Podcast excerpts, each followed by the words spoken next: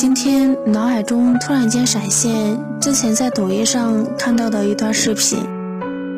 视频中，一台湾父亲在女儿的婚礼上致辞的时候，说了这样一段话：婚姻不是一加一等于二，而是零点五加零点五等于一。结婚之后，你们两个要各去掉一半的个性。才能组成美满的家庭。婚姻不是占有，而是结合。